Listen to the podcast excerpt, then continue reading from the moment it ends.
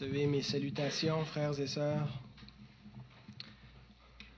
Aujourd'hui, j'apporte le troisième message sur le thème de la souveraineté divine. Bien sûr, je vais construire sur ce que j'ai déjà posé dans les deux dernières semaines. Alors, euh, si euh, vous n'avez pas entendu les autres messages, il y a peut-être des choses qui euh, seront, euh, qui seront moins clairs parce qu'il y a, y y a une, euh, une, base qui est nécessaire pour passer à la, la prochaine étape de cet exposé. Mais j'espère et je, je, suis confiant que ça n'empêchera pas euh, la parole de Dieu d'être clairement comprise néanmoins. Et il faut dire aussi que si, avec tout ce qu'on a dit jusqu'à maintenant, si on n'ajoutait pas ce qui sera dit ce matin, notre doctrine de la souveraineté divine serait bien incomplète euh, et, elle nous mènerait vers des conclusions qui, à mon sens, seraient faussées. Il faut euh, euh, ajouter donc ce qui sera dit ce matin pour bien équilibrer notre compréhension de la souveraineté divine. Mais avant, nous allons prier le Seigneur. Notre Père, nous venons dans ta maison. Et nous ne sommes pas dignes de toi, Seigneur. Nous ne sommes pas dignes d'un Dieu glorieux et saint, tel que tu es. Seigneur, nous voulons confesser nos péchés avant d'aller plus loin. Nous voulons, Seigneur, demander ta grâce. Ô Père, nous voulons demander pardon de venir souvent avec beaucoup de légèreté dans ta maison sans toujours nous, nous préparer au préalable sans chercher une disposition de cœur qui soit sensible à toi, le Tout-Puissant. Seigneur, pardonne nos fautes, pardonne nos manquements. Et ce matin, rends-nous sensibles à ta présence. Seigneur, que nous puissions sentir ta présence, voir ta face. Quel privilège dans ce monde d'incertitude, de ténèbres, ce monde, Seigneur, où le péché règne quel privilège que de pouvoir trouver cette oasis de repos en ta présence, semaine après semaine avec ton peuple. Seigneur, tu nous bénis tellement. Et ces bénédictions ne sont pas causées, Seigneur, par nos mérites, Seigneur, puisque nous ne méritons rien, sinon ta colère, ton courroux, Seigneur, mais nous avons reçu grâce sur grâce et miséricorde. Et c'est à cela que tu nous as destinés, Seigneur, dans ton amour. Gloire à ton nom, notre Dieu. Glorifie l'évangile de ton Fils, Seigneur, ce matin dans nos cœurs. Laisse-nous contempler ta gloire une fois de plus. Et je m'en remets à toi, Seigneur, comme un simple instrument. Garde-moi, Seigneur, de l'orgueil, garde-moi de, toute ma faiblesse, Seigneur, et de mon péché, que, Seigneur, je ne sois pas un obstacle à ta parole, Seigneur, et à son ministère dans nos cœurs. Au nom de Christ, nous le demandons. Amen. Donc jusqu'à maintenant, on a vu trois aspects sur la souveraineté divine. Il y en a cinq en tout que nous verrons. Le premier aspect, c'était qu'elle est efficace. Elle accomplit tout ce que Dieu veut. Sa volonté n'est jamais incertaine. Et la semaine passée, je vous ai donné par erreur la référence de Romains 10, 28, mais c'est 9, 28. 10, 28, ça n'existe pas, qui nous rappelle que euh, Dieu exécutera promptement tout ce qu'il a décrété. Il n'y a rien qui l'en empêche. La deuxième caractéristique de sa souveraineté, c'est qu'elle est universelle. Alors, si elle est efficace, elle accomplit tout ce qu'il veut, on se pose la question, sur quoi est-ce que la volonté de Dieu donc s'exécute? Eh bien, c'est sur absolument tout. Il n'y a rien qui y échappe. Euh, tout ce qui arrive arrive selon le plan de, celui qui a déterminé toute chose. Euh, c'est une donnée qui était difficile à recevoir parce qu'on a vu que ça incluait euh, la nature, le, monde naturel, les événements, le cours des choses, mais aussi l'histoire de l'humanité avec tout ce qu'elle contient de désolant et d'exaction. On a vu que ça incluait aussi le contrôle de l'homme et même du péché. Et on s'est attardé euh, vraiment sur cette question-là la fois dernière, que Dieu est en contrôle même du péché, et pourtant euh, l'homme en demeure responsable. Et la troisième caractéristique qu'on a vue, c'était que la souveraineté divine, elle est harmonieuse, elle est en harmonie avec euh, la, contingence et la liberté Alors, on a surtout souligné l'aspect euh, de, que, la souveraineté divine est harmonieuse en rapport avec la responsabilité de l'homme vis-à-vis de son péché et de sa perdition. On, a surtout souligné ce point. Euh, on a vu que même si Dieu a décrété nos péchés, ça fait partie de son décret, qu'il n'est pas la cause coupable, mais que l'homme est pleinement responsable et coupable de son péché. On a vu pourquoi. Et il y a un, verset qui m'a frappé ce matin, un verset qui, qui est quelque chose de terrible en même temps, euh, et qui je trouve qui résume vraiment bien cette donnée que Dieu est souverain même sur le péché des hommes, mais que l'homme en est responsable. Pour ceux qui n'ont pas reçu l'amour de la vérité, il nous est dit, aussi Dieu leur envoie une puissance d'égarement pour qu'ils croient au mensonge, afin que tous ceux qui n'ont pas cru à la vérité, mais qui ont pris plaisir à l'injustice, soient condamnés. 2 Thessaloniciens, chapitre 2, versets 10 et 12. Donc, dans ce verset, on voit que la cause première, c'est bien sûr, c'est Dieu, mais ce n'est pas la cause coupable. Ce n'est pas Dieu qui sera coupable du péché qui a été décrété, qui est dans, son plan. Et ce que Dieu a décrété, c'est que l'homme soit perdu par sa propre désobéissance. Et on voit en effet dans le cours des choses, l'homme, pour beaucoup, rejette la vérité et croit au mensonge. Alors il y a une harmonie parfaite entre le décret de Dieu et la responsabilité de l'homme, et d'où la nécessité d'une grâce absolue, parce que pour être sauvé, il faut avoir reçu l'amour de la vérité. Il faut l'avoir reçu, c'est un cadeau. Mais donc, on a parlé surtout de l'harmonie qu'il y avait entre le décret divin et la responsabilité de l'homme vis-à-vis du péché, vis-à-vis de sa perdition. Mais il y a, d'autres aspects de la responsabilité de l'homme qu'on a négligés, qui ne sont pas négligeables pourtant, euh, euh, qui, sont problématiques quand on les, aborde dans l'angle de, la, souveraineté divine. Et je vous en nomme deux, on n'aurait pas en prendre d'autres, mais il y a l'évangélisation et il y a euh, la piété de l'homme. Pourquoi évangéliser si Dieu a choisi d'avance ceux qui allaient être sauvés? D'ailleurs, il, y a John Wesley, le, fameux évangéliste, qui faisait une prédication où il ridiculise cette position de la souveraineté divine et qui dit à Satan, pourquoi tu, tu, perds ton temps à essayer de séduire les hommes? De toute façon, c'est Dieu lui-même qui est séduit puis qui les envoie à perdition. Fait laisse donc faire. Puis il dit aux évangélistes, arrêtez de prêcher, ça sert à rien parce que Dieu a déjà choisi qui allaient être sauvés. Or, mais il reste, il y a cette question, pourquoi évangéliser si Dieu a choisi d'avance qui allaient être sauvés? Donc, l'évangélisation pose un problème.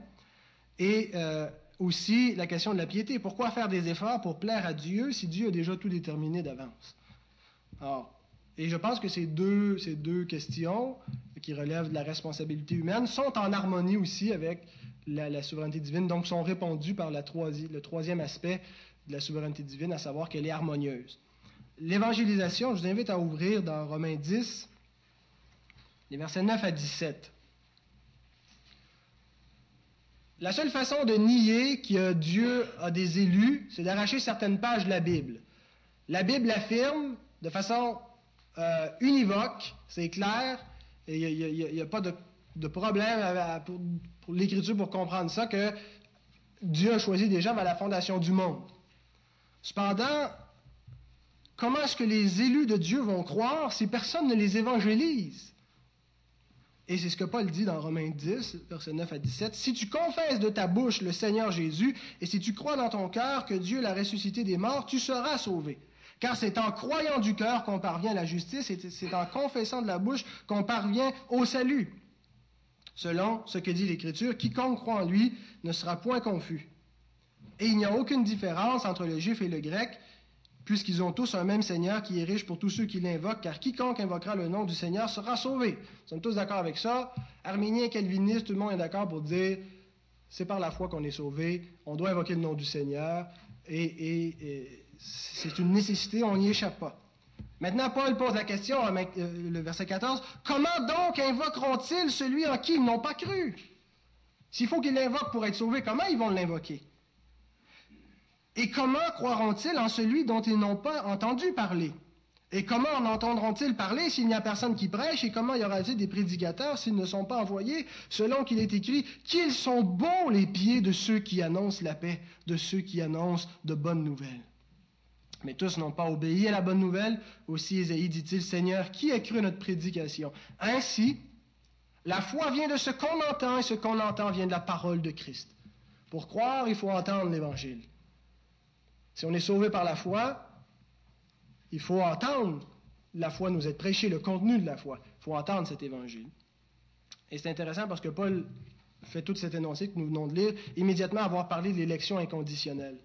Donc, l'évangélisation euh, est tout à fait en harmonie avec la souveraineté divine. Et il serait faux, par exemple, de dire que l'évangélisation euh, est seulement pour les élus. La proclamation de l'Évangile a d'une part pour but de sauver les élus, mais c'est aussi un jugement, la proclamation de l'Évangile. Jésus déclare dans Jean 9, 39 à 41, Je suis venu dans ce monde pour un jugement, pour que ceux qui ne voient point voient, et que ceux qui voient deviennent aveugles. Quelques pharisiens qui étaient avec lui, ayant entendu ces paroles, lui dirent, Nous aussi sommes-nous aveugles Jésus leur répondit, Si vous étiez aveugles, vous n'auriez pas de péché. Mais maintenant vous dites, Nous voyons, c'est pourquoi c'est pour cela que votre péché subsiste. La présence de Jésus les rend inexcusables. Il est la lumière qui vient dans le monde, qui met en évidence, qui, révèle finalement la, volonté divine. Et d'ici je n'étais pas venu, il n'y aurait pas de jugement pour vous.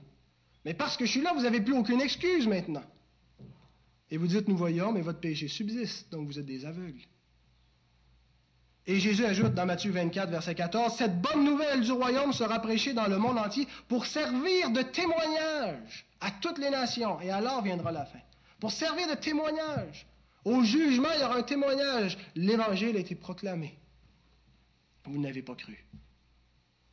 Et Paul dit, 2 Corinthiens 5, 15 à 17, Nous sommes en effet pour Dieu la bonne odeur de Christ parmi ceux qui sont sauvés et parmi ceux qui périssent.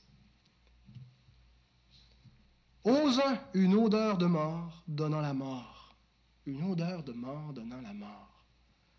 Aux autres, une odeur de vie donnant la vie. Et qui est suffisant pour ces choses? Une parole qui tranche de la sorte. Aux uns, une odeur de mort donnant la mort. Aux autres, une odeur de vie donnant la vie. Qui est suffisant pour cela? Et la tentation serait de falsifier la parole du Seigneur pour qu'elle soit pour qu'elle ne soit pas une odeur de mort pour personne, mais Paul s'empresse d'ajouter, car nous ne falsifions point la parole de Dieu comme le font plusieurs, mais c'est avec sincérité, c'est de la part de Dieu que nous parlons en Christ devant Dieu. Coram Deo. Nous disons notre message devant Dieu, notre message vient de Dieu. Nous ne laissons rien de côté de la parole de l'Évangile. Donc, l'évangélisation, c'est la responsabilité de l'Église. Or, on ne peut pas faire de l'évangélisation sans faire une action responsable, et a pour conséquence deux choses, d'amener au salut les élus et d'être une odeur de mort pour ceux qui périssent. Donc, l'évangélisation est en pleine harmonie avec la souveraineté divine, n'est-ce pas? On a dit que la souveraineté divine, elle est harmonieuse, et elle est harmonieuse aussi avec la question de l'évangélisation. Personne ne peut dire, ben, il y a des élus, on ne peut pas évangéliser. Comment entendront-ils s'il n'y a personne qui prêche? Comment croiront-ils il n'y a pas de contradiction, donc, entre ces deux énoncés. Et pour ce qui est de la piété, pourquoi faire des efforts pour plaire à Dieu si Dieu est déjà tout déterminé d'avance? Eh bien, remarquez que je n'ai pas dit pourquoi faire des efforts si ça ne change rien. J'ai dit pourquoi faire des efforts si Dieu est déjà déterminé d'avance, parce que si j'avais dit pourquoi faire des efforts si ça ne change rien, cela aurait été faux, parce que les efforts changent quelque chose. Pourquoi est-ce que les efforts changent quelque chose? Parce que Dieu l'a voulu ainsi. Le plus bel exemple que nous avons, euh, je pense, avec la, piété et pourquoi s'exercer la piété, si Dieu est souverain, eh bien, c'est dans la prière. Pourquoi prier si Dieu est souverain? Et vous êtes tous posé cette question. Pourquoi lui demander qu'une chose arrive s'il a tout déterminé ce qui doit arriver? Pourquoi lui faire connaître nos besoins s'il les connaît d'avance? Pourquoi prier que sa volonté soit faite si sa volonté est toujours faite de toute façon? Alors finalement, pourquoi prier? Eh bien, nous devons prier parce que la prière fervente du juste a une grande efficacité. Elle a une grande efficacité, la prière du juste, parce que Dieu a déterminé que ce qu'il a décrété s'accomplirait par la prière des saints, par la prière de ses enfants. On a un bel exemple dans la parole, c'est celui de Daniel. Daniel chapitre 9, versets 2 à 4. La première année du roi, moi, Daniel, je vis par les livres qu'il devait s'écouler 70 ans pour les ruines de, Jérusalem, d'après le nombre des années dont l'Éternel avait parlé à Jérémie le prophète. Je tournai ma face vers le Seigneur afin de recourir à la prière et aux supplications, en jeûnant et en prenant le sac et la cendre. Je priai l'Éternel, mon Dieu, et je lui fis cette confession. Et là, pour les, les, 15 prochains versets, Daniel confesse le péché de son peuple. Et il arrive au verset 20. Je parlais encore, je priais, je confessais mon péché et le péché de mon peuple Israël. Et je présentais mes supplications à l'Éternel, mon Dieu, en faveur de la sainte montagne de mon Dieu. Je parlais encore dans ma prière quand l'homme, Gabriel, que j'avais vu précédemment dans une vision, vous voyez, il ne s'est pas révélé à Mahomet, mais il s'est révélé à, à, Daniel, pour ceux qui étaient là ce matin dans l'histoire de l'Église, que j'avais vu précédemment s'approcha de moi d'un vol rapide au moment de l'offrande du soir. Il m'instruisit et s'entretint avec moi. Il me dit, Daniel, je suis venu maintenant pour ouvrir ton intelligence. Lorsque tu as commencé à prier, la parole est sortie, et je viens pour te l'annoncer, car tu es un bien-aimé. Sois attentif à la parole et comprends la vision, et là, il lui annonce la parole du Seigneur, ce qui va arriver dans la suite. Plusieurs décennies auparavant, par la bouche de Jérémie, Dieu annonçait que l'exil arrivait, allait arriver. J'enverrai mon serviteur Nebuchadnezzar pour frapper ce peuple puis il sera déporté à Babylone. Et il a annoncé que le, temps de sa déportation serait 70 ans. Il le dit d'avance. Daniel voit cela et qu'est-ce qu'il fait? Est-ce qu'il s'assoit sur son steak en disant, bon, ben, il me reste encore une couple d'années à attendre parce que Dieu a dit que ça serait au bout de 70 ans? Attendons. Il se met à prier et à confesser son péché. Et au moment où il le fait, qu'est-ce qui arrive? La prophétie de Dieu s'accomplit. L'ange vient, sort et annonce cette bonne nouvelle et la suite des choses va arriver. La prière du juste est efficace parce que Dieu a non seulement décrété la fin, mais il a décrété les moyens. Dieu avait décrété que l'exil prendrait fin et il avait décrété aussi que ce serait par l'intercession d'un des fidèles, quelqu'un qui allait intercéder pour les coupables, comme Christ a fait pour nous. Et un des moyens que Dieu a décrété pour que sa volonté arrive, c'est la prière de ses enfants. Donc lorsque nous prions, nous participons au plan de Dieu, mais d'une manière responsable. Nous prenons une part active dans le plan divin. Donc notre responsabilité vis-à-vis de la piété est tout à fait en harmonie avec la souveraineté divine. Et il y a un verset qui résume de façon brillante cette vérité, Philippiens 2, 12 et 13. Ainsi, mes bien-aimés, comme vous avez toujours obéi, travaillez à votre salut avec crainte et tremblement et il ajoute plus bas, verset 13, Car c'est Dieu qui produit en vous le vouloir et le faire selon son bon plaisir. On ne peut pas. On, semble avoir deux choses qui, s'excluent. Est-ce que c'est Dieu qui produit le vouloir et le faire, ou est-ce que c'est l'homme qui doit travailler à son salut avec crainte et tremblement? Eh bien, c'est les deux. Il n'y a pas d'opposition, en tout cas pas devant Dieu, entre le fait qu'il est souverain, qu'il a déterminé des choses d'avance et qu'il exige de nous des comptes, qu'il exige de nous une réponse, qu'il exige de nous des prières, qu'il exige de nous que nous évangélisions. Donc, on a vu que la souveraineté de Dieu, elle est harmonieuse, elle est en harmonie avec le péché de l'homme. Il est, même si Dieu a décrété les péchés de l'homme, l'homme en demeure responsable et coupable. Elle est en harmonie avec le fait qu'il faut évangéliser et le fait qu'il faut mener une vie de piété. Alors, si on récapitule jusqu'à maintenant, nous avons vu que Dieu est souverain sur la nature, sur l'histoire, sur l'homme, sur le péché. C'est en harmonie avec la contingence. Nous ne sommes pas dans un déterminisme et c'est en harmonie avec la liberté et la responsabilité humaine. C'est facile pour nous de comprendre, un, que Dieu est souverain. C'est facile de comprendre que l'homme est responsable, qu'il est libre dans les limites qu'on a déterminées, il est dans, la limite du péché, et que les événements sont contingents. Mais comment comprendre les deux à la fois? C'est ça le problème. Pas de problème que Dieu soit souverain. Ou pas de problème que l'homme soit responsable, que les événements soient contingents et naturels. Mais comment est-ce que les deux choses sont possibles en même temps? Et ça nous mène vers la quatrième caractéristique de la souveraineté divine. Elle est incompréhensible. Le plan de Dieu est secret et ses voies sont impénétrables.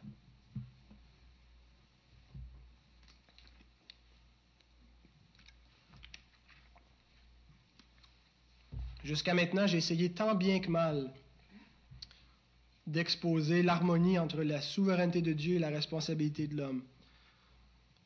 Il y a deux pôles qui sont en tension, ces deux pôles-là semblent s'exclure. J'ai essayé par des illustrations, par des exemples bibliques abondants, en montrant la limite de chacun, ce que veut dire la souveraineté de Dieu, ce qu'elle ne veut pas dire, jusqu'où va la liberté de l'homme, comment il est responsable, les causes secondes, on a vu beaucoup de choses. Et je crois que nous sommes allés au plus loin de ce que la raison peut aller dans sa compréhension, en tout cas au plus loin de ce que ma raison peut vous amener. Mais il reste encore quelque chose que nous ne comprenons pas. Comment une chose peut être déterminée tout en étant libre, naturelle et responsable en même temps? Je pose la question, comment une chose peut être déterminée, déterminée à l'avance? Dieu l'a pas juste su d'avance, il l'a décrété d'avance. Comment une chose peut être déterminée à l'avance et être en même temps une chose qui arrive librement, de façon responsable, naturellement, sans heurter la contingence, sans heurter les causes secondes. Eh bien, je pense que si nous voulons aller plus loin avec la raison, à expliquer cette tension qui existe, nous allons tomber dans ce qu'on appelle le rationalisme. C'est-à-dire de rendre acceptable à tout prix pour la raison cette tension. De rendre cette tension acceptable pour notre raison, pour notre entendement. Le rationalisme, c'est l'a priori de la science, c'est l'a priori de l'homme moderne. C'est que la raison, et ce qu'elle peut maîtriser, la raison devient la norme absolue pour la connaissance certaine, pour la connaissance valable, pour la connaissance qu'on reconnaît comme vraie. Et ce que la raison ne peut pas maîtriser, ce qui lui est contradictoire, est exclu. C'est l'a priori de l'homme moderne. Or, quand on aborde la question de la souveraineté divine, de la responsabilité de l'homme, on est allé au plus loin de ce qu'on pouvait aller par la raison, parce qu'il y a des, éléments très rationnels dans ce qu'on a vu, rien d'irrationnel. Mais quand on tombe dans le rationalisme, de vouloir à tout prix maîtriser par notre raison ce concept, eh bien, on va inévitablement sacrifier un des deux pôles qui est en tension. C'est inévitable. C'est certain que si on veut continuer par la raison, on sacrifie un des deux pôles.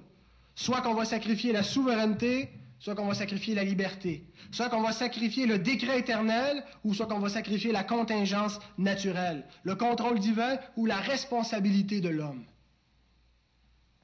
Et dans l'histoire du protestantisme, il y a eu ce rationalisme qui a existé et qui a pris deux formes. D'une part, on a l'arminianisme qui a sacrifié la souveraineté divine au profit de la liberté de l'homme, et d'autre part, on a l'hyper-calvinisme qui a sacrifié la, responsabilité et la liberté au profit du décret divin.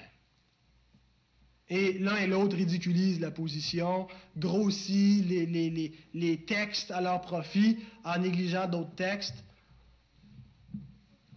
Mais un et l'autre tombent dans le rationalisme de vouloir maîtriser par la raison humaine ces choses qui nous paraissent inconciliables. Eh bien, Paul, ce n'est pas ainsi qu'il conclut son énoncé sur la souveraineté divine. Il ne tombe pas dans le rationalisme, mais il dit dans Romains 11, les versets 32 à 36, Car Dieu a renfermé tous les hommes dans la désobéissance. Hein, encore là, on a la responsabilité humaine et le décret. C'est Dieu qui les a renfermés, mais ils sont dans la désobéissance. Donc, pour désobéir, il faut que tu sois responsable de, ta désobéissance. Tu désobéis à, une loi. Dieu a renfermé tous les hommes dans la désobéissance pour faire miséricorde à tous. Donc, on a son but pour manifester sa gloire. Bien sûr, le tous est à prendre comme celui de 2 Corinthiens 5. C'est un tous qui représente une totalité, mais on ne peut pas embarquer là-dedans ce matin. Et là, voici l'affirmation de Paul. Ô profondeur de la richesse, de la sagesse et de la science de Dieu que ses jugements sont insondables. Anexeronetos, c'est le mot grec, un gros mot difficile à dire. Et ses voix incompréhensibles. Anexikniastos. Vous les avez notés? Que ses jugements sont insondables et ses voix incompréhensibles. Car qui a connu la pensée du Seigneur? Ou qui a été son conseiller? Qui lui a donné le premier pour qu'il ait à recevoir en retour? C'est de lui, par lui et pour lui que sont toutes choses, à lui la gloire dans tous les siècles. Amen. Insondable et incompréhensible. Deux mots différents qui veulent dire la même chose. Ils sont basés sur un verbe, un verbe en grec qui veut dire suivre la piste, rechercher avec soin, dépister, découvrir. Sauf que devant le mot, il y a le préfixe Anne, qui veut dire le contraire de tout ça. Impossible à suivre la piste, impossible à découvrir, impossible à dépister, impossible à rechercher avec soin. Insondable et incompréhensible. Les voies de Dieu sont impénétrables. C'est pas pour rien qu'on dit ça. C'est une vérité. Les voies de Dieu sont impénétrables. On ne peut pas comprendre certaines choses. Pourquoi est-ce qu'il en est ainsi? Ésaïe 55, versets 8 et 9. Car mes pensées ne sont pas vos pensées. Et vos voix ne sont pas mes voix, dit l'Éternel. Autant, autant les cieux sont élevés au-dessus de la terre, autant mes, voix sont élevées au-dessus de vos voix et mes pensées au-dessus de vos pensées.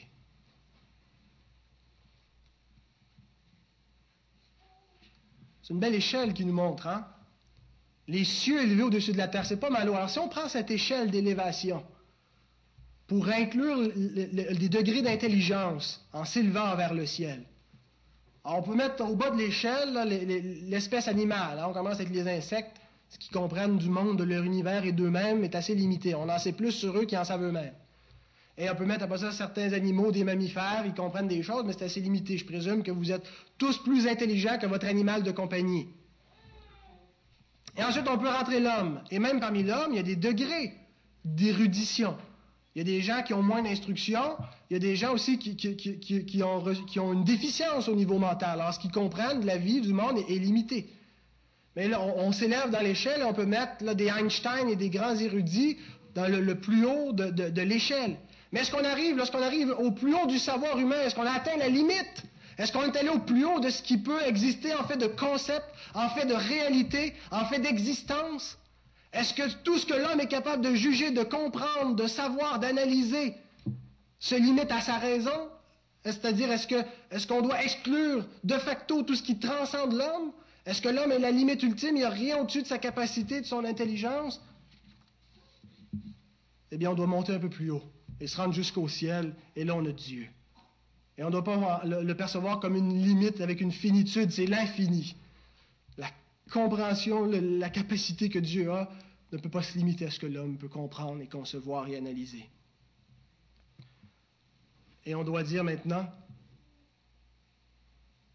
que le concept du, du, décret divin, en harmonie avec la liberté de la contingence, se trouve au-delà de ce que l'homme peut comprendre, au-delà de ce que l'homme peut percevoir. Là où l'intelligence de tous les hommes termine, la réalité continue. Et dans cette réalité se trouve une compréhension tout à fait harmonieuse de la, souveraineté divine et de la responsabilité humaine. Imperceptible par l'homme, trop élevé pour son savoir, pour sa capacité d'analyse, pour son intelligence. Est-ce que le fait que la tension entre ces deux pôles est incompréhensible, est-ce que ça signifie qu'elle est irrationnelle? Loin de là ça signifie qu'elle est supra-rationnelle. C'est-à-dire, c'est juste un jeu de mots, c'est pas un jeu de mots. Ça fait toute la différence. Irrationnel, ça voudrait dire contraire au bon sens. Supra-rationnel, ça veut dire plus élevé que le bon sens. imperceptible par la raison, plus grand que la raison, non pas contraire à la raison. Ce que la raison peut concevoir de la souveraineté divine et de la responsabilité humaine, elle le conçoit. Mais dans ce pôle en tension, il y a aussi des choses que la raison ne peut pas concevoir, qui s'élèvent au-delà de la limite de l'homme, de sa finitude. Alors comment est-ce que l'homme peut recevoir donc ces vérités? Comment est-ce qu'il peut, pas nécessairement les appréhender, mais les accepter? S'il ne peut pas les maîtriser, les juger par sa raison Eh bien, c'est par la foi. C'est par la foi que nous comprenons ces choses. Et c'est la même chose pour la création du monde, d'ailleurs. Personne n'a de problème quand on lit Hébreu 11.3, quand on lit, c'est par la foi que nous reconnaissons que le monde a été formé par la parole de Dieu. Ce n'est pas par la raison, ce n'est pas par une analyse scientifique, ce n'est pas démontré scientifiquement par des preuves que le monde que l'on voit a été fait par ce qui n'est pas visible, parce que c'est indémontrable, parce que Dieu n'appartient pas au registre de la preuve dans la finitude du physique, mais il est dans le métaphysique, il est au-delà de ce qu'on peut démontrer. Alors comment est-ce que nous comprenons que le monde a été créé si on ne peut pas le montrer par la raison? C'est par la foi que nous comprenons ça. On comprend mieux maintenant pourquoi la science ne croit pas à la création. Parce que la science, la foi ne fait pas partie de son registre. Ne fait pas partie des, des choses qu'elle prend en compte pour accepter ou refuser une hypothèse, une donnée. C'est par la foi que nous comprenons que le monde a été créé et c'est la même façon que nous comprenons que Dieu est souverain, que l'homme est responsable. Ça nous dépasse, ça nous transcende, mais ce n'est pas irrationnel. La foi dans quoi? La foi dans les données de la révélation, la foi dans l'Écriture. Alors, quelles sont les données de la Bible concernant la souveraineté divine et la responsabilité de l'homme? Bien, Elle affirme à la fois que Dieu est souverain, qu'il a tout décrété, qu'il n'y a rien qui échappe à son contrôle, et qu'en même temps les événements sont contingents, que l'homme est libre et responsable. C'est incompréhensible, c'est par la foi que nous le, recevons, c'est suprarationnel, mais ça fait du sens. Ma raison n'est pas démolie, elle n'est pas, elle est tout simplement assujettie à ma foi, à ma foi dans l'Écriture sainte, dans son infaillibilité, dans la révélation du Dieu Tout-Puissant, parce que je reconnais que Dieu est plus grand que moi que Dieu est plus intelligent que des choses que je ne peux pas maîtriser ou comprendre parce que je devrais Dieu moi-même pour y arriver autrement. Mais ça fait du sens. Ça ne ça vient pas heurter ma raison lorsque je le, comprends, que je l'accepte par la foi. L'arminianisme, l'hyper-calvinisme sont tous deux tombés en dehors des données de la révélation. Ils ont supprimé une partie de la doctrine pour pouvoir être capable d'affirmer l'autre sont tombés dans le rationalisme. Alors je vous pose la question, pouvez-vous accepter ce matin que l'homme ne soit pas ultime Ce pas une question de compréhension, on a dit qu'on ne peut pas comprendre. C'est une question de volonté.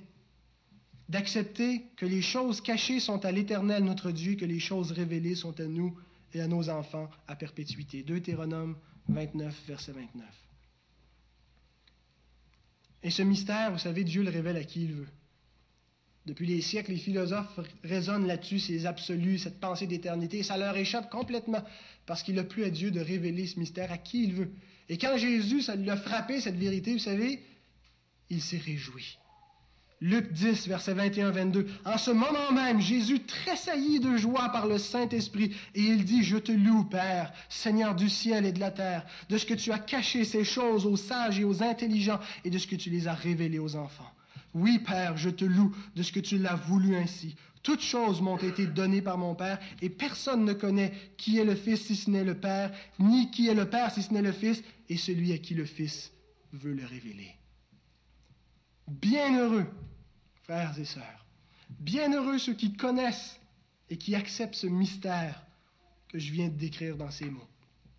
Ce ne sont pas les intelligents, ce sont les graciés. Ceux qui ont reçu la grâce du Seigneur peuvent percevoir ces choses par la foi.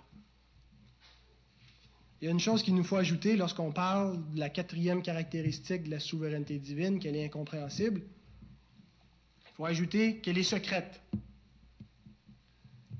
C'est une conséquence directe. Autrement dit, nous ne pouvons pas interpréter les circonstances ou la providence divine. Quelqu'un tombe malade, est-ce que ça a échappé au décret divin? Certainement pas. Quelqu'un souffre. Est-ce qu'on peut lui dire, tu souffres, c'est à cause de tel péché, c'est à cause de telle chose? Nous ne pouvons pas interpréter la providence divine, elle est secrète. On ne peut pas interpréter les événements non plus. Dieu veut que je fasse telle et telle chose parce qu'il m'a montré telle et telle chose. Ça m'amène d'ailleurs à, vous, vous, annoncer en primeur que je veux faire une série d'enseignements sur la, question de prendre des décisions et la volonté divine. Qu'est-ce que Dieu veut? Comment est-ce qu'on prend nos décisions à la lumière de ce que Dieu veut? Comment est-ce qu'on connaît la volonté de Dieu pour nous? Et on est, on est confronté à cette question-là à tous les jours de notre vie. Et euh, je, le Seigneur m'a mis à cœur de, d'amener une étude sur euh, ce, sujet, mais qui ne sera pas les dimanches matins, qui sera les mercredis soirs. Pour ceux qui ne peuvent pas y être, je propose que ça sera enregistré si ça vous intéresse, euh, de, connaître donc euh, comment faire nos décisions à la lumière de la volonté de Dieu. Mais donc, on ne peut pas interpréter les circonstances ou la providence, le cours des choses. Est-ce que vous pouvez interpréter l'événement du World Trade Center ou on, ne peut pas interpréter ces choses-là qui font partie du plan divin. Et quand des circonstances tragiques nous arrivent, eh bien, il y a toujours les amis de Job qui se pointent. Hein? C'est à cause de telle ou telle chose, c'est à cause d'un péché caché dans ta vie. Et là, on part à une chasse au trésor, au péché caché dans notre vie, comme une quête interminable de comment je vais, comment est-ce que Dieu va me réveiller, comme si Dieu se moquait un peu de nous, qui jouait avec nous de la sorte pour, nous, dissimuler sa volonté, après qu'on ait rempli quelques exercices de piété, va nous montrer pourquoi est-ce qu'on passe par telle épreuve et qu'on souffre. Les amis de Job souvent tournent le, le fer dans la plaie dans ces circonstances-là. Mais quand on prend le livre de Job, à la fin, on n'a pas une explication logique et rationnelle sur la situation de Job et pourquoi il a souffert et qu'est-ce qui est arrivé. La volonté de Dieu demeure secrète avec son état de même qu'elle demeure secrète dans nos circonstances, pourquoi la maladie, pourquoi une perte d'emploi, pourquoi telle épreuve. Ce qu'on peut voir dans le livre de Job, qu'est-ce qui nous montre ce livre? Eh bien, d'abord, c'est que le décret de Dieu est à l'origine de tout ce qui se passe dans l'histoire. On ne peut pas éviter ça. ces enfants qui meurent, sa souffrance, sa pauvreté, les brigands, ça fait toute partie du plan divin. Dieu est en contrôle et c'est dans son plan. Et ne disons pas Dieu l'a permis, mais disons Dieu l'a voulu, parce que c'est ainsi, Dieu l'a voulu. On voit aussi dans ce livre que Dieu contrôle les événements avec toutes sortes d'agents. Il contrôle même le diable, qui est un agent pour exécuter le décret divin, pour faire arriver son plan. Ce livre nous montre aussi que Dieu est avec l'homme dans sa souffrance, qu'il en a compassion, et que Dieu a vu quelque chose de plus grand que les circonstances, sa propre gloire, ultimement, et de plus grandes bénédictions qui sont en réserve pour ceux qui le craignent, parce que l'histoire de Job finit assez bien. Il a au double de tout ce qu'il avait perdu. Mais lisons les, les paroles de l'Éternel quand il s'adresse à Job à la fin du livre. Job 38, verset 2. Qui est celui qui obscurcit mes desseins par des discours sans intelligence? Tel est l'homme. Lorsqu'il interprète la providence et les circonstances, il obscurcit les desseins de Dieu par des discours sans intelligence. 39, verset 34. L'Éternel, s'adressant à Job, dit, Celui qui dispute contre le Tout-Puissant est-il convaincu?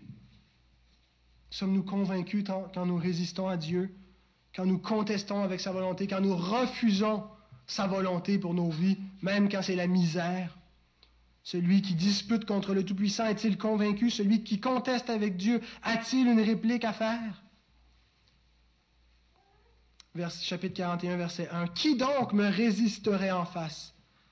De qui suis-je le débiteur? Je le paierai. Sous le ciel, tout m'appartient. Et on voit la réponse de Job, chapitre 42, les versets 1 à 6. Job répondit à l'Éternel, je reconnais que tu peux tout et que rien ne s'oppose à tes pensées. Quel est celui qui a la folie d'obscurcir mes desseins? Il répond à la question de Dieu, oui, j'ai parlé sans les comprendre, de merveilles qui me dépassent et que je ne conçois pas. En effet, nous ne les concevons pas. Écoute-moi et je parlerai, je t'interrogerai et tu m'instruiras. Mon oreille avait entendu parler de toi, mais maintenant mon œil t'a vu. C'est pourquoi je me condamne et je me repens sur la poussière et sur la cendre. Et ensuite, on voit Job qui reçoit une bénédiction surabondante. Donc, la souveraineté divine, elle est secrète. Son incompréhensibilité implique que des choses qu'on pourrait comprendre, mais que Dieu ne nous a pas révélées, que si on n'a pas une révélation surnaturelle pour les comprendre, on en a, a par l'Écriture sainte, mais on ne peut pas comprendre donc le plan divin. Jusqu'à maintenant, on a vu qu'elle est efficace, sa souveraineté, qu'elle est universelle, qu'elle est harmonieuse, fait pas tort à quoi que ce soit, et qu'elle est incompréhensible. Et chaque fois qu'on parle de la souveraineté divine, on doit tenir compte de tous ces aspects, parce que si on, souligne seulement un aspect, c'est une, doctrine de la souveraineté divine tordue qu'on avance. Si on n'a pas tous ces éléments mis ensemble, quand on dit seulement qu'elle est universelle, et qu'on n'affirme pas en même temps qu'elle est harmonieuse, eh bien, on, tombe dans une déviance. Il faut garder tout ça pour avoir une doctrine bien équilibrée de la, souveraineté divine. Mais si on arrêtait ici notre exposé de la doctrine de la souveraineté divine, eh bien, notre doctrine serait incomplète. Il nous reste une chose à ajouter, c'est la cinquième caractéristique, et c'est que la souveraineté de Dieu, elle est bonne. Il n'y a aucune erreur dans le plan divin. J'ai une question, frères et sœurs. Est-ce que le fait de ne pas savoir, parce que le plan de Dieu est secret, est-ce que le fait de ne pas comprendre, parce que sa souveraineté est incompréhensible, est-ce que ça vous fait douter de la bonté de Dieu? Bienheureux si vous avez répondu non. Mais vous savez que le fait que nous sommes pécheurs, ça peut nous pousser à être méfiants vis-à-vis de Dieu. Le fait que nous sommes limités, ça nous pousse à, douter de sa bonté. Pouvez-vous croire en un Dieu qui a décrété même le péché? La chute de l'homme n'est pas simplement un événement auquel Dieu s'est ajusté après coup en amenant la rédemption. La chute de l'homme, le péché qui est entré dans l'humanité, c'était le plan de Dieu. Ça faisait partie de son décret. Avant la fondation du monde, Christ était l'agneau prédestiné en vue de la rédemption. Le péché n'avait même pas eu lieu encore. Et pourtant, le moyen de rédemption était déjà dans le plan de Dieu. Alors comment affirmer ça sans dire que Dieu ne l'avait pas déterminé? Peut-on croire en un Dieu qui a décrété même le péché? J'ai une autre question. Si vous étiez à la place de Dieu, vous auriez fait mieux, n'est-ce pas? Vous auriez fait le monde sans péché, n'est-ce pas? Si ça avait été nous qui avions fait l'histoire, on aurait fait une création sans le péché. Il me semble que c'est l'évidence, c'est le bon sens. Eh bien, nous n'aurions pas pu faire mieux que ce que Dieu a fait, parce que le plan divin est un plan parfait. Aussi paradoxal que ça puisse nous paraître,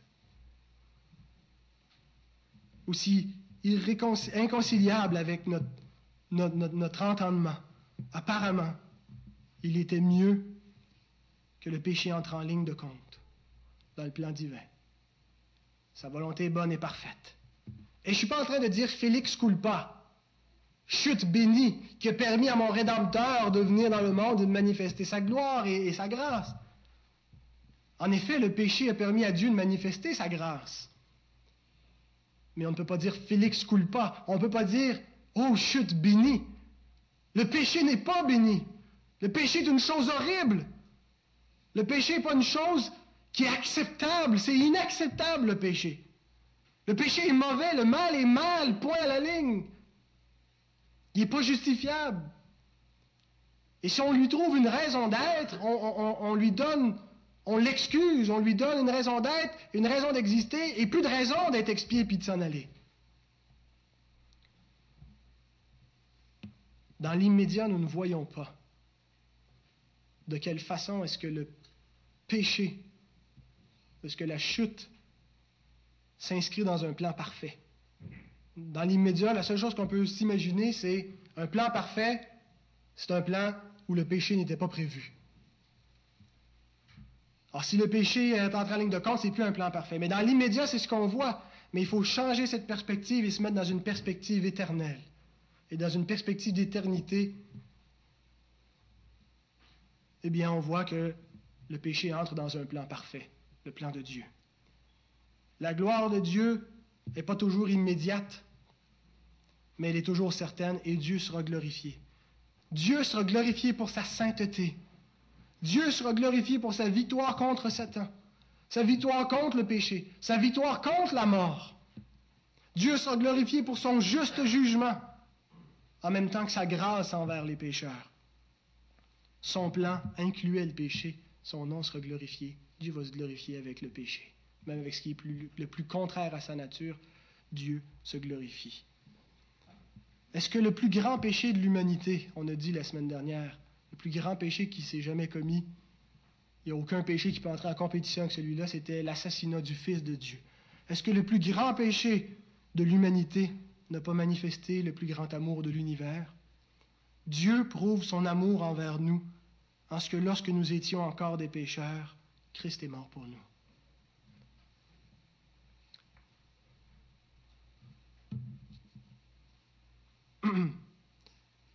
Paul ajoute que nous savons que toute chose concourt au bien de ceux qui aiment Dieu, de ceux qui sont appelés selon son dessein. Il ne dit pas tout est bien qui finit bien. Tout n'est pas bien, mais qui finit bien. Tout n'est pas bien dans le temps actuel. Le péché existe. Mais tout finira bien. Dans l'état actuel, on ne peut pas voir que nos souffrances et que le péché contribuent à une gloire éternelle. Pourtant, la Bible affirme. J'estime que les souffrances du temps présent ne sauraient être comparées à la gloire à venir qui sera révélée pour nous. Mais il ajoute encore plus, euh, de façon plus décisive, 2 Corinthiens 4, 17 et 18. Nos légères afflictions du moment présent produisent pour nous, au-delà de toute mesure, un poids éternel de gloire est-ce que dans nos, afflictions présentes, le péché n'est pas inclus, le péché des autres, notre propre péché, mais tout ça va produire un poids, au-delà de toute mesure, un poids éternel de gloire.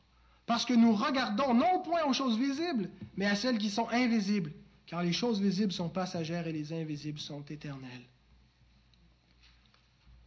Comment est-ce que c'est possible que le péché produise une gloire et qu'il s'inscrive dans le plan parfait de Dieu? Je ne le sais pas. J'en ai aucune idée. Mais ce que je sais, c'est que Dieu est lumière et qu'il n'y a point en lui de ténèbres. Il n'y a point de ténèbres en Dieu. Et pourtant, le péché faisait partie de son plan. Je peux comprendre certaines choses. Je peux comprendre que le péché permet à Dieu de manifester sa grâce et qu'il va lui permettre de manifester sa colère. Et ça, c'est tout à fait rationnel. Mais dans la catégorie de l'incompréhensibilité, il faut ajouter qu'il est impossible de comprendre trois choses à la fois. Que Dieu ait décrété le mal, que Dieu n'est pas lui-même l'auteur du mal, et que Dieu soit contre le mal. Notre doctrine du péché doit tenir compte de ces trois choses-là. Dieu a décrété le mal. Dieu n'a pas créé le mal et Dieu est contre le mal.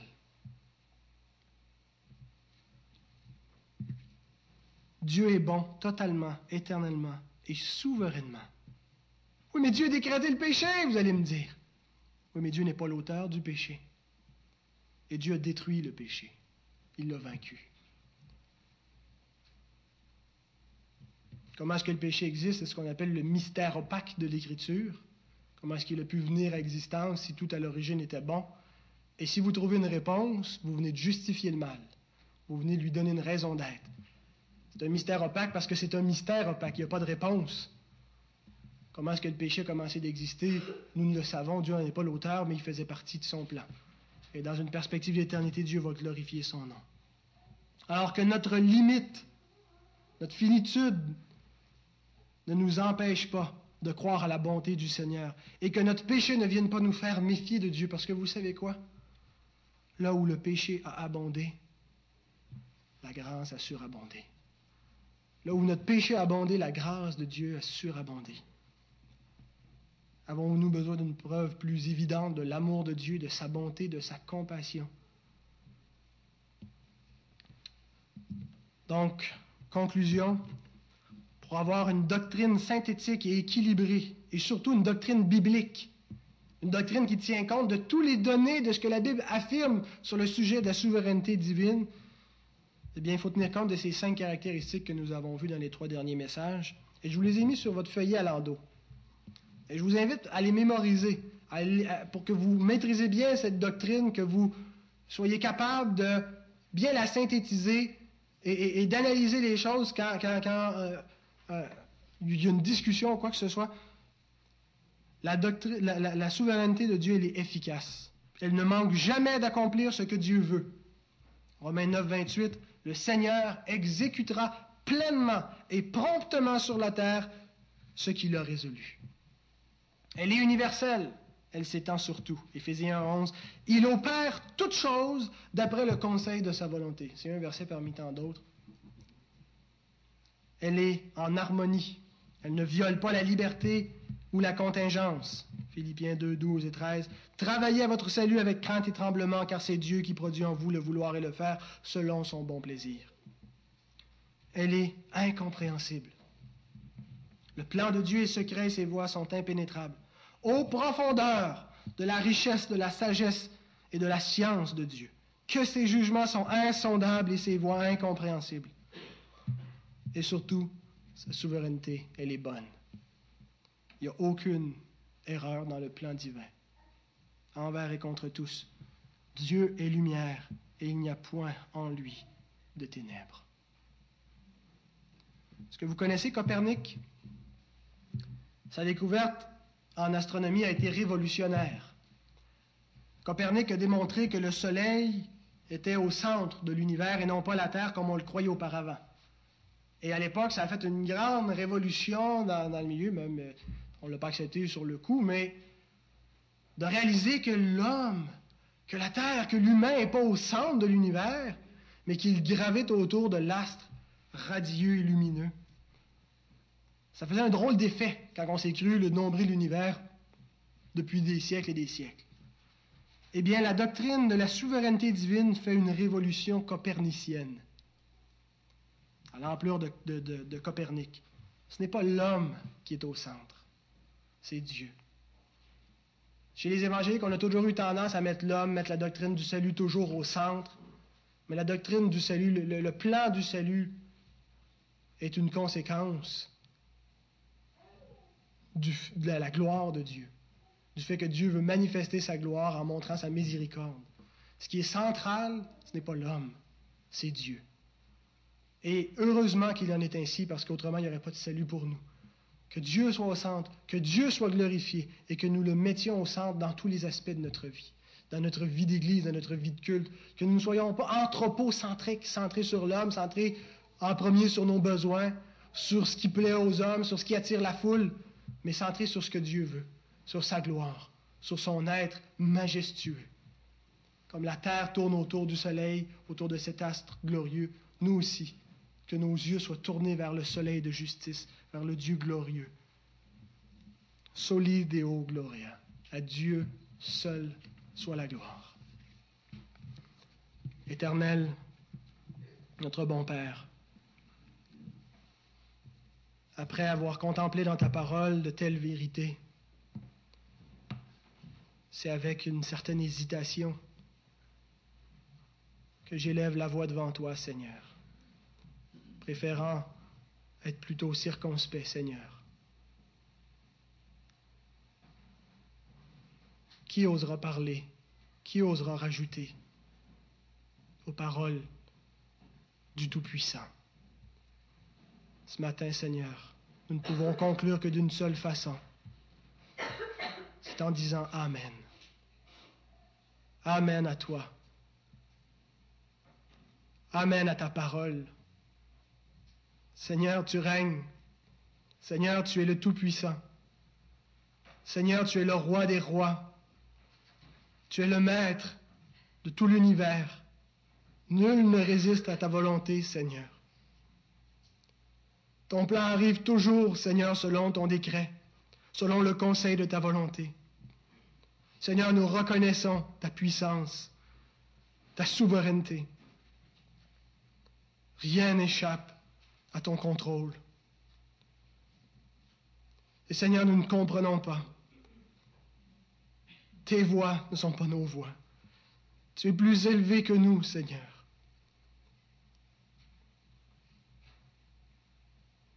Mais nous ne voulons pas douter de toi, Seigneur, parce que tu as prouvé ta bonté envers nous. Chaque jour encore, tu la manifestes. Seigneur, tu es un Dieu bon. Tu le Dieu tout-puissant et le Dieu tout bon. Le seul qui peut être en contrôle et dont le contrôle ne heurte pas. La liberté et la responsabilité des hommes. Gloire à ton nom, Seigneur. Ô Dieu, puisses-tu imprimer la crainte de ton nom dans nos cœurs, dans nos pensées, pour que notre vie t'honore et te glorifie. Gloire à ton nom, Seigneur. Alléluia. Béni soit l'Éternel des armées, notre Dieu. Notre Dieu qui nous a aimés le premier. Gloire à toi, maintenant et dans tous les siècles. Amen.